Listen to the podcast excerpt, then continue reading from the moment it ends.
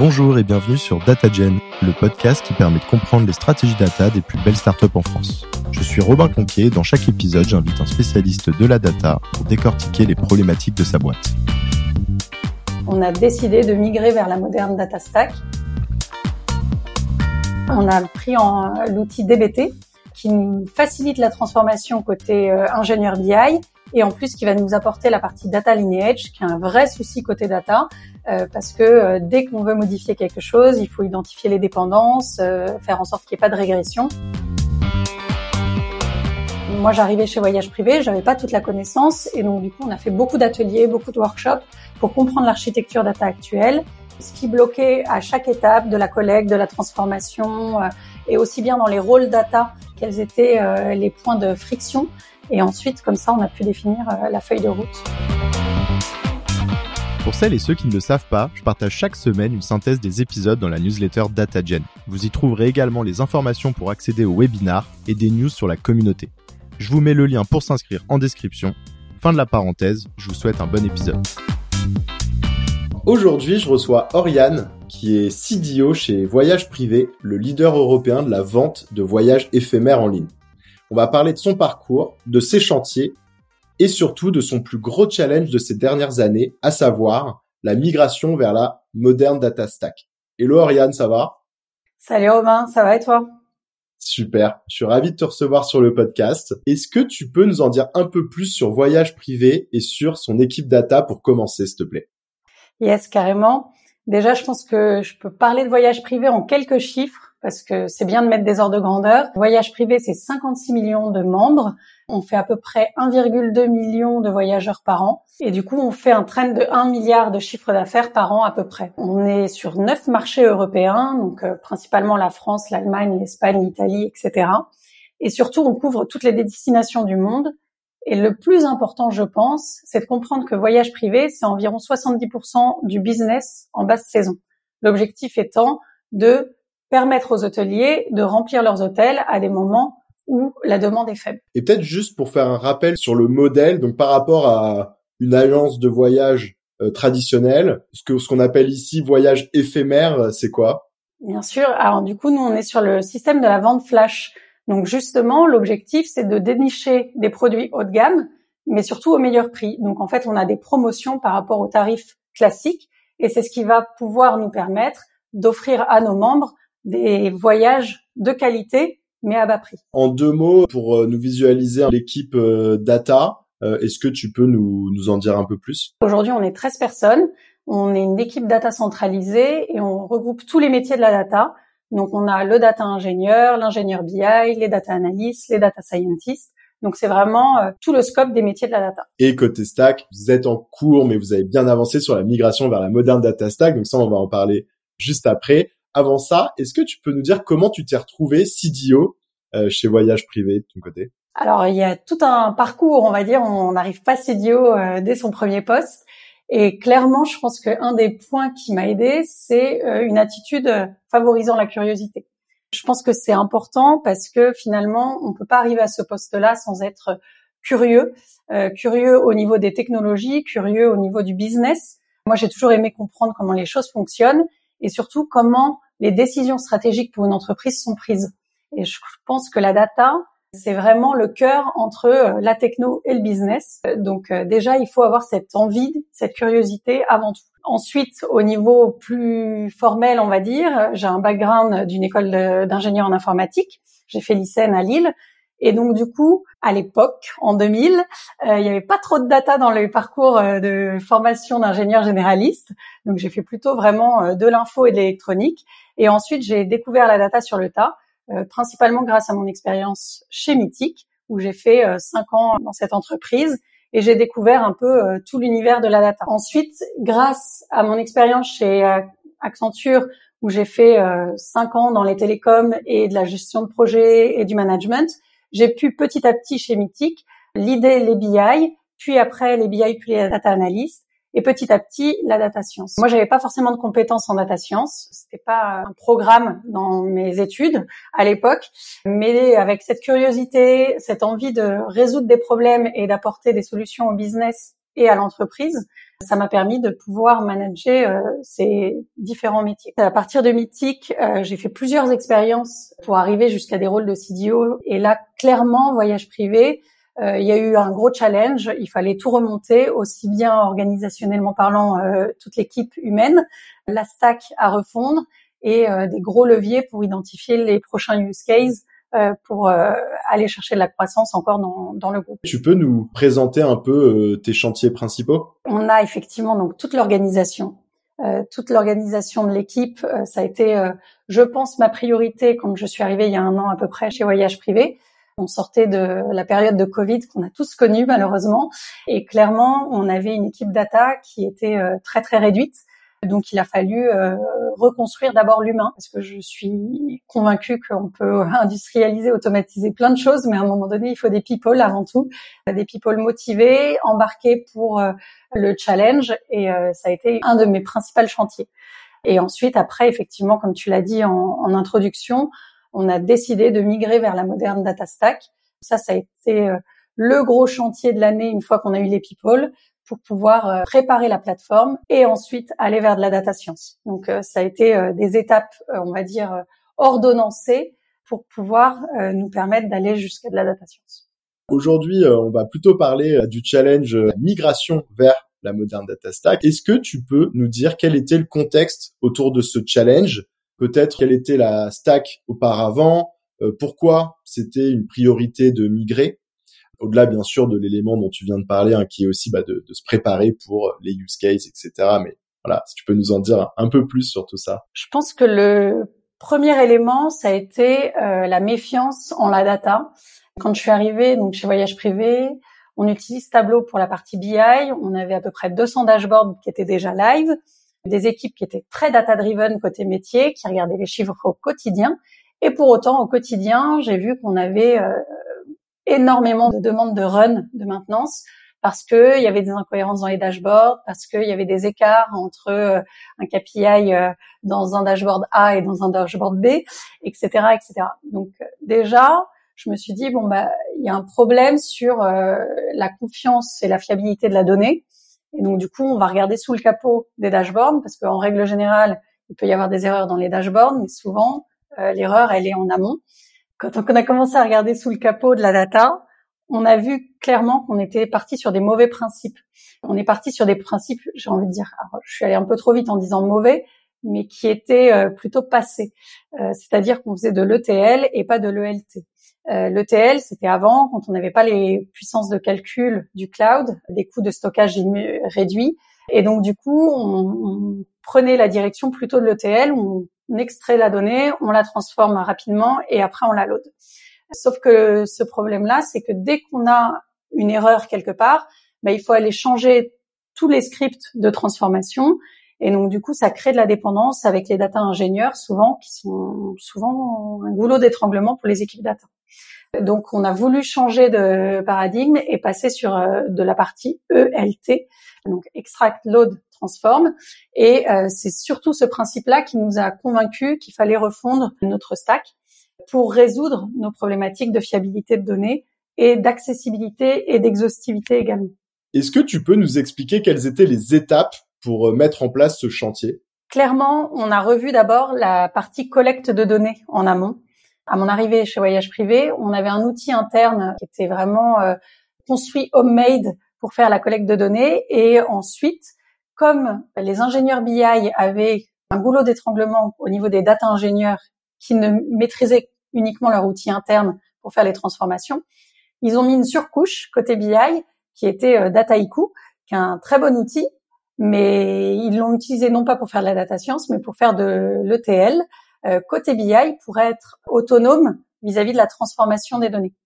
Donc là, c'est là où on voit toute la puissance de l'ELT finalement, L'ELT va nous débloquer ces goulots d'étranglement et va permettre à chaque métier de la data d'être autonome. Donc au départ, on a commencé par refondre la collecte de données. Donc on est passé sur Google Cloud Composer. Donc il euh, faut savoir qu'on est déjà sur GCP euh, pour la partie BigQuery stockage côté voyage privé. Et donc du coup, on a continué à utiliser euh, la suite de GCP avec Composer, qui est le Airflow Manager de Google.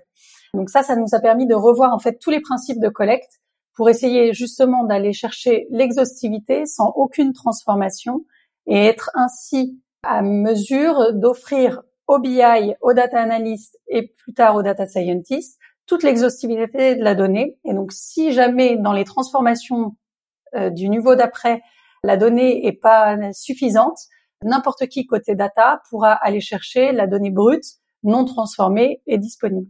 C'est vraiment l'avantage de l'ELT. Ensuite, on a dû euh, diversifier, on va dire, la collecte de données en utilisant Airbyte. Euh, Airbyte, on a fait pas mal de discussions avec euh, avec Google, qui est notre partenaire. Et effectivement, en fait, on a pas mal de données euh, qui viennent de sources externes où il faut se connecter avec des API. Les API, on peut les développer nous-mêmes, mais ça prend plus de temps. Et donc, comme on était dans une phase de migration, on a fait des raccourcis là où on pensait qu'on n'avait pas de valeur ajoutée. Et donc, du coup, on a utilisé l'outil Airbyte, qui est aussi de l'open source, pour nous permettre de nous faciliter la connexion avec les outils externes. Ensuite, une fois que la collecte de données a été mise en place, il a fallu du coup commencer la transformation, la fameuse.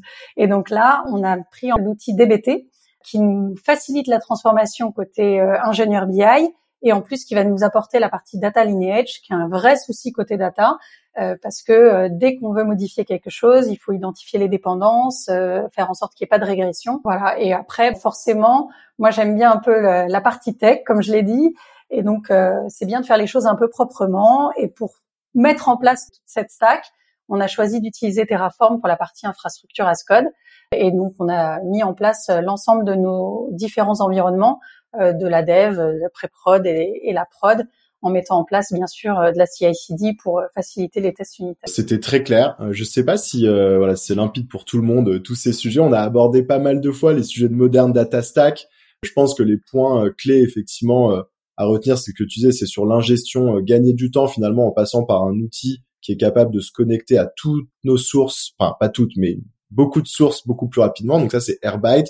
Et après, la brique qu'on retrouve à chaque fois, bien sûr, c'est DBT qui est central dans la moderne data stack et qui va permettre, en fait, effectivement, déjà de rendre beaucoup plus autonomes les data analysts dans les transformations, puisqu'ils vont être capables eux-mêmes maintenant de faire leurs transformations en SQL. Et donc, ça va retirer un petit peu la dépendance avec les data engineers.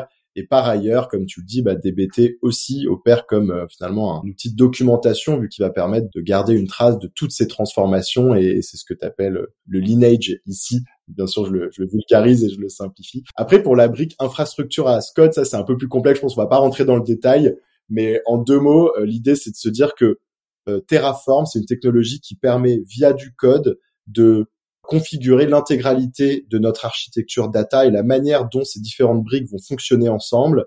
Et donc le jour où ensuite on a envie de faire des modifications, eh ben on a juste à aller changer entre guillemets les paramètres dans ce code. Et donc euh, voilà, c'est bénéfique pour plein de raisons, mais ça permet de réduire la maintenance euh, dans la durée, de faire évoluer son infrastructure, même de de se forcer à la documenter correctement, vu que maintenant elle est visible sur du code et pas uniquement sur des schémas à droite à gauche, etc. C'est exactement ça. Donc voilà en deux mots. Alors du coup là on est rentré dans les briques que vous avez mis en place, vraiment la stack que vous avez mise en place. Et maintenant en termes de méthodologie, toi en tant que Chief Data Officer, quelle a été ton approche pour réussir ce chantier? Alors, je pense qu'en premier lieu, il faut bien comprendre de quoi on parle, d'où on part. Et donc, du coup, il y a eu un état des lieux qui a été fait. Justement, on parlait des limitations, euh, comprendre ce qui bloque, c'est-à-dire qu'on ne fait pas de la tech pour la tech, on est là pour résoudre des problématiques et donc du coup, il faut bien identifier ces problématiques-là. Donc je parlais de méfiance, de fiabilité de la donnée, d'exhaustivité de la donnée également pour mettre en place des algorithmes et c'est justement le listing, on va dire, de toutes ces limitations qui a pu nous amener à des discussions d'architecture pour savoir effectivement comment lever toutes ces limitations. Euh, ça, c'est le premier état des lieux qui est important et qui est là pour débloquer des situations. Pas juste se dire euh, on n'est pas à l'état de l'art, on n'est pas au niveau du marché, donc du coup il faut faire euh, une moderne data stack. ça, je le déconseille vivement. moi, j'aime pas du tout les buzzwords, et donc du coup, si c'est juste pour mettre un buzzword, ça, ça a aucun sens, et je pense qu'on va à l'échec forcément. Ensuite, il a fallu éveiller les consciences. Clairement, en fait, on j'arrivais dans une entreprise voyage privé qui avait 200 dashboards live. 200 dashboards, c'est déjà pas mal. et en plus qui étaient consultés. Donc on va dire que les, gens étaient vraiment data driven. Donc, euh, on se disait, ben en fait, on ne comprend pas pourquoi on n'arrive pas à faire euh, de la data science, pourquoi les algos fonctionnent pas, pourquoi. Ben, en fait, euh, si déjà j'ai 200 demandes de maintenance parce que vous me dites que les KPI sont pas corrects, comment on peut être garant d'un algorithme qui tourne sur cette stack-là, en fait. Ça va jamais fonctionner. Et donc, le problématique des dashboards, c'est que plus on en a, plus on croit qu'on a plein de données dispo. Sauf que malheureusement, chez Voyage Privé, il y a eu un effet contexte. Hein, clairement, euh, je pense que j'aurais fait euh, peut-être les mêmes décisions dans le passé, mais on a été pris de court. On avait, on a voulu aller très très vite, et donc la partie visible de l'iceberg, bah, c'est le dashboard. Donc on a créé des dashboards rapidement, sans pour autant structurer ce qu'il y avait en dessous, donc la donnée. Donc je me suis retrouvée en fait avec euh, plein de dashboards, mais finalement qui s'appuyaient sur un modèle de données, j'ai envie de dire quasiment absent. Et donc du coup, bah, c'était sous le capot, on va dire. Forcément, les gens n'en avaient pas conscience. Si j'étais capable d'à chaque fois fournir un dashboard avec des nouveaux KPI, euh, malgré le coût que ça nécessitait, ça voulait dire qu'on avait tout ce qu'il fallait en dessous le capot. Et clairement, ça, euh, il a fallu éveiller les consciences. Donc j'aime bien dire euh, la petite histoire. J'ai utilisé l'image euh, bah, d'une déchetterie en bord de route pour expliquer qu'en fait, Souvent en tech, on dit garbage in, garbage out. Donc effectivement, si on fait rentrer de la mauvaise qualité de données, on en aura de la mauvaise qualité en sortie. Et souvent, j'entendais chez Voyage Privé, mais la data, vous êtes magique. Vous allez utiliser des algos, vous allez cleaner la donnée. C'est pas grave si en entrée, c'est c'est pas de la donnée propre. oui, sauf qu'en fait, être magique pour cleaner la donnée, ça prend beaucoup de temps. Et donc du coup, ça rallonge le time to market de tous les projets data. Donc du coup, ce que j'ai mis comme image sur la déchetterie en bord de route, c'était qu'en fait, si mes données arrivaient plutôt dans un centre de tri de recyclage avec ma pile de carton, ma pile de canettes, euh, ma pile de, bouteilles en plastique, eh ben j'irais beaucoup plus vite à aller piocher dans chaque tas si j'ai envie d'avoir une bouteille en plastique ou une canette que si je dois aller chercher dans ma déchetterie euh, en bord de route euh, tout mélangé et qu'il faut que j'aille trouver euh, la, la, canette de Coca-Cola. Quoi. Donc euh, voilà, c'était vraiment, euh, je pense, un, une image choc, mais qui a permis vraiment de prendre conscience de l'état dans lequel on était.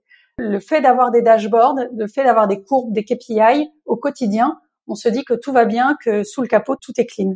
Et en fait, euh, c'était pas le cas effectivement chez Voyage Privé. Donc ça, ça a été vraiment une étape difficile, parce que forcément, on n'a pas envie d'y croire. Et du coup, ça nécessite après un gros projet de refonte derrière. Et ensuite, peut-être dernière étape, c'est de travailler avec les équipes.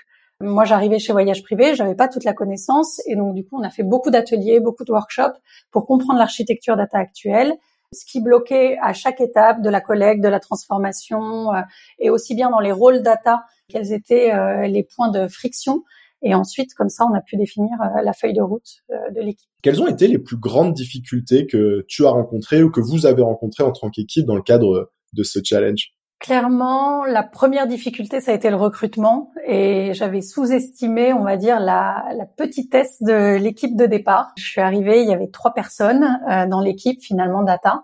Encore une fois, c'était post-Covid, hein, donc euh, c'est une entreprise de voyage dont on parle, donc forcément euh, impactée euh, bien différemment que, que, les entreprises, on va dire, de livraison. Clairement, cette partie-là sous-estimée de mon côté a fait qu'on a pris six mois de retard dans la roadmap, on va dire, de la migration puisqu'il a fallu d'abord prendre le temps de recruter et comme il y avait tout à construire et qu'on en on en parlera peut-être plus tard, mais clairement c'est un moment où euh, euh, j'ai besoin de bâtisseurs, de gens qui aiment construire et qui ont envie de mettre leurs pattes et d'ajouter leur pierre à l'édifice. Je recherchais des profils euh, qui avaient vraiment envie de s'investir et de s'engager dans la data chez Voyage Privé. Et donc du coup, j'ai préféré être assez exigeante dans mes recrutements. Et au final, maintenant, j'en suis ravie parce que certes, j'ai pris du retard au départ, euh, mais là, j'ai une équipe qui est euh, soudée, qui est humainement parlant euh, hyper hyper motivée et, et, sympa en plus, dans une bonne ambiance, et qui fait que du coup, ils ont vraiment envie de tacler ce challenge. Donc voilà, c'est un retard, on va dire, un mal pour un bien, mais quelque part, ça, ça a été un point sous-estimé de mon côté et une grosse difficulté. Et ensuite, mmh. peut-être le deuxième point, je dirais, c'est la qualité de la donnée en amont de la data. C'est-à-dire qu'en fait, chez Voyage Privé, il y a beaucoup de données qui sont rentrées manuellement, les données catalogues, parce qu'on va euh, set up euh, une nouvelle offre éphémère, justement, une vente flash. Et donc, du coup, on va lui associer euh, des tarifs, euh, des dates de disponibilité, etc. Et donc, c'est des choses qui peuvent nécessiter parfois des interventions manuelles et donc, du coup, des erreurs. Et donc, ça génère beaucoup d'incohérences dans les systèmes. Et donc, euh, au niveau de la partie nettoyage de données, effectivement, c'est une partie que j'avais sous-estimée. Voilà, globalement, les grosses difficultés qui nous ont retardés dans notre chantier peut-être euh, un ou deux conseils que tu donnerais à Oriane d'il y a un an justement qui débarque chez Voyage Privé sur, euh, je sais pas, enfin. Alors j'avais vu déjà chez Apple que effectivement quand on arrive, alors après. Euh, je pense que quand on arrive en Xème CDO, j'ai envie de dire, souvent on récolte une équipe qui est affaiblie parce que il y a eu beaucoup de changements, il y a eu des échecs et et du coup, euh, ils ont construit des choses et on leur dit que finalement, c'est peut-être pas la bonne solution, qu'il faut encore adapter.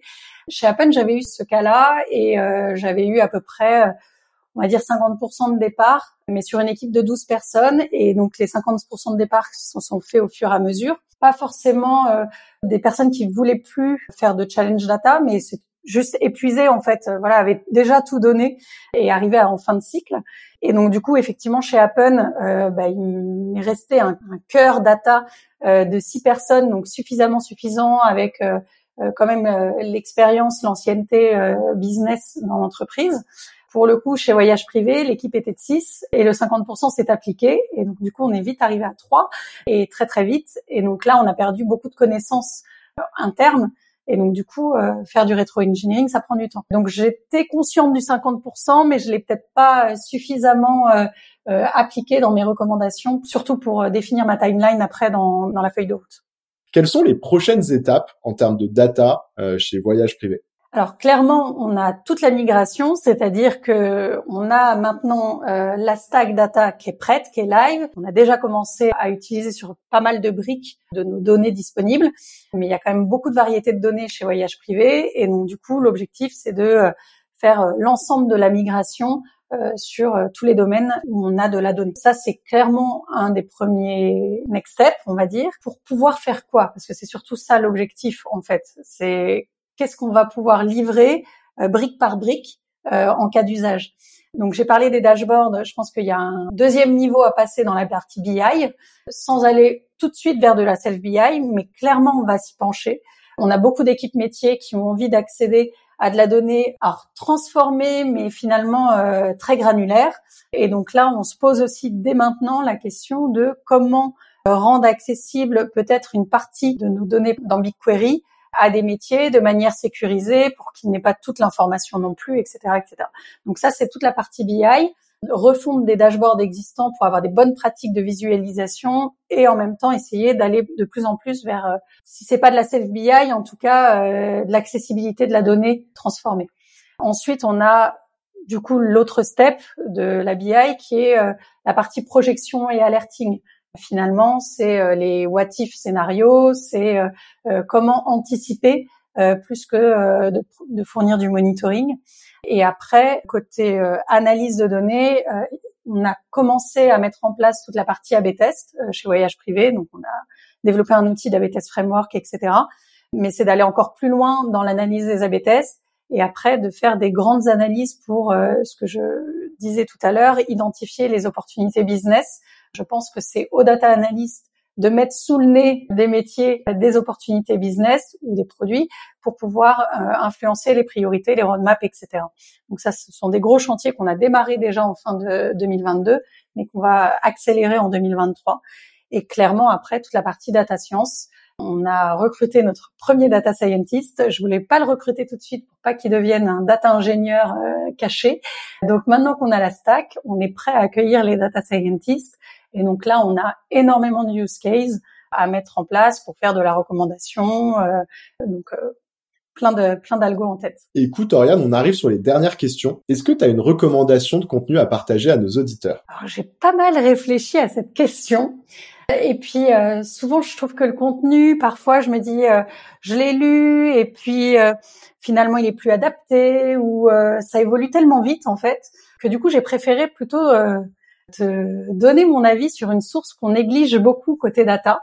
Côté data, on travaille avec beaucoup de partenaires et généralement, quand j'arrive dans des équipes data, euh, alors euh, souvent dans les entreprises digitales, on est sur la partie cloud et je leur demande, bah, c'est qui ton contact Amazon, c'est qui ton contact Google, etc., euh, etc. Puis là, on me dit, oh, c'est pas trop, euh, je suis pas sûre. Avant c'était ça, mais il a changé. Et, voilà. Et en fait, pour moi, les relations avec nos partenaires, c'est pas juste pour euh, dire euh, voilà j'ai un outil, on négocie le contrat et puis euh, voilà on se voit une fois par an. C'est pas comme ça que je vois la relation avec les partenaires. Et en fait, ils ont bien plus à nous apporter et nous aussi. Du coup, quand j'ai je suis arrivée chez Voyage Privé, j'ai repris un peu la partie contact avec le compte de chez Google et avec qui maintenant ça se passe très bien et on crée vraiment une relation de confiance. Par exemple, bah, justement sur les sources externes, on parlait de faire un bench. On a, on avait plein d'outils à disposition euh, côté data avec des coûts complètement différents. Et donc, euh, du coup, bah, on a demandé à Google, euh, en règle générale, vos clients dans les entreprises digitales comme la nôtre, qu'est-ce qu'ils utilisent, pourquoi, etc. Et donc, du coup, ça nous, ça nous oriente forcément aussi. Et en plus de ça, ils connaissent aussi comment mettre en lien ces outils-là avec leur plateforme. Donc, on a tout à y gagner. Qu'est-ce que tu aimes dans la data? On va dire la nouveauté. Je m'ennuie jamais, il y a toujours des nouvelles technologies et euh, justement, j'aime bien en plus quand euh, je change d'entreprise euh, essayer d'élargir mes compétences et je pense qu'il faut pas avoir peur de se dire je postule à une entreprise alors que je connais que Amazon mais ils sont sur Google ou inversement etc ou Azure peu importe l'objectif c'est finalement de dire ben, j'apporte mes compétences et je sais comment ça se passe sur une autre technologie Qu'est-ce qui t'a le plus fait progresser? Je pense la variété de mes expériences. J'ai beaucoup, beaucoup changé d'entreprise. Alors après, euh, faut le faire euh, de manière intelligente, c'est-à-dire que euh, si on change d'entreprise tous les trois mois, on va se poser des questions. Mais je sais que c'est pas facile. J'ai souvent rencontré des personnes qui restaient dans la même entreprise jusqu'à s'ennuyer, jusqu'à être aigris, pas satisfaits, pas alignés avec la direction, la stratégie, etc. En fait, il y a tellement d'entreprises, tellement de choses à faire qu'il y a un moment donné, c'est dommage d'être dans ce sentiment-là. Et changer d'entreprise, finalement, c'est se remettre en question constamment, c'est découvrir les nouvelles technos, on en a parlé, de nouveaux business models, des nouvelles organisations, des nouveaux challenges. Donc, euh, je pense que c'est c'est ce qu'il y a de plus riche en fait dans une carrière. Et puis plus on change, plus on progresse, plus on a de l'expérience, et donc du coup plus on gagne confiance en soi. Et c'est un cercle vertueux souvent les gens manquent de confiance en eux, euh, syndrome de l'imposteur, bah, plus vous changerez d'entreprise et plus vous vous serez conforté sur le fait que vous avez vraiment de la valeur, euh, qu'on vous embauche, que vous avez euh, acquis de l'expérience. Et donc du coup, je pense que c'est un grand levier de progression. Et enfin, quel est le meilleur conseil qu'on t'ait donné? Alors j'en ai mis plein et là tu vas te dire mais je vais demander un conseil. En fait j'hésitais tellement que du coup j'ai voulu tous les mettre. J'ai voulu faire référence à ma mère qui n'a rien à voir avec la data, mais qui m'a toujours nourri du quand on veut on peut. Euh, je pense que c'est important de le dire. Euh, et, oui, il euh, bah, y a rien sans rien, donc euh, ça nécessite du travail, ça nécessite de la motivation. Mais euh, je trouve que déjà il n'y a pas beaucoup de femmes dans la tech, donc petit message aux femmes qui écoutent, vous pouvez y arriver aussi. C'est pas que la place des hommes. Et il y a des très bons hommes qui vont y arriver aussi, et donc ça c'est cool. Euh, la data c'est un milieu qui est assez euh, équilibré entre le ratio homme-femme, donc euh, faut garder cet équilibre. Et voilà, vous pouvez y arriver, et il faut juste se donner les moyens euh, et la volonté d'y arriver. Le deuxième point, j'ai voulu faire une petite référence à Séverine Guérin, première manager femme chez Bouygues Télécom, qui effectivement, elle, c'est pas forcément un conseil, mais de voir euh, en tant que stagiaire, quand je suis arrivée, euh, du mes 21 ans, je crois, euh, et de voir une femme qui gérait un département entièrement masculin dans un monde de la tech avec un équilibre de vie pro, vie perso bien bien géré et pas avec trois nounous derrière pour gérer les enfants. Euh, bah, j'ai trouvé que c'était possible et, et ça, je lui en remercie grandement parce que je pense que c'est une femme qui m'a beaucoup inspirée dès mes stages en me disant waouh, on peut arriver là, quoi. Ensuite, un autre conseil. Alors, je vais, je l'ai tourné de manière polie, qui était fait à promo. Il avait une expression un peu plus défiante chez Accenture. Donc, euh, hashtag Florian Autier, mon manager, est maintenant euh, chez Amazon aux US. Clairement, euh, c'est bien d'avoir des bons résultats, Mais en fait, c'est le standard. Un manager, il a juste envie que vous fassiez bien votre job. Et donc, du coup, il faut rajouter un petit plus. Et le petit plus, c'est souvent le relationnel. C'est souvent euh, euh, de savoir euh, expliquer ce qu'on a fait de manière vulgarisée et de rendre le, le travail accessible. Ça, je pense que c'est important aussi. c'est quelque chose qu'on apprend sur le tas dans les entreprises. Et malheureusement, on ne le dit pas souvent. Peut-être le dernier. Souvent, je dis à mes équipes que ça à la personne elle-même de construire son poste qui le fait kiffer au quotidien. J'aurais dit vraiment kiffer parce que je pense que on doit s'épanouir au quotidien dans son job. Et si on n'est pas dans l'épanouissement, si on est euh, euh, vraiment dans dans le train-train, etc., c'est qu'il y a un problème quelque part. Par contre, on peut attendre longtemps de son manager qui euh, fasse quelque chose pour que d'un seul coup son quotidien devienne éveillé, égayé. mais je pense qu'en fait, on a tous les moyens, chacun, de rendre son quotidien un peu plus sexy et donc du coup euh, voir le verre à moitié plein plutôt que à moitié vide et essayer à remplir ce verre euh, de soi-même. C'est tous à notre portée. Euh, proposer un meet-up à son manager, euh, prendre des initiatives pour justement aller chercher une nouvelle techno, faire de la veille, etc. En règle générale, je connais aucun manager qui dira non. et donc du coup, voilà, c'est aussi à chacun de construire son poste au quotidien. Écoute, Oriane, on arrive sur la fin. J'ai passé un super moment. Merci d'être venu euh, partager euh, ton expérience sur le podcast. Et euh, je te dis à très vite. À très vite, Robin. Merci. Merci d'avoir écouté cet épisode. Avant de conclure, j'ai un petit service à vous demander. Si ce n'est pas déjà fait, est-ce que vous pourriez mettre 5 étoiles et un petit commentaire sur Apple Podcast? C'est ce qui m'aide le plus à faire connaître DataGen et donc à attirer des invités exceptionnels. Merci et à bientôt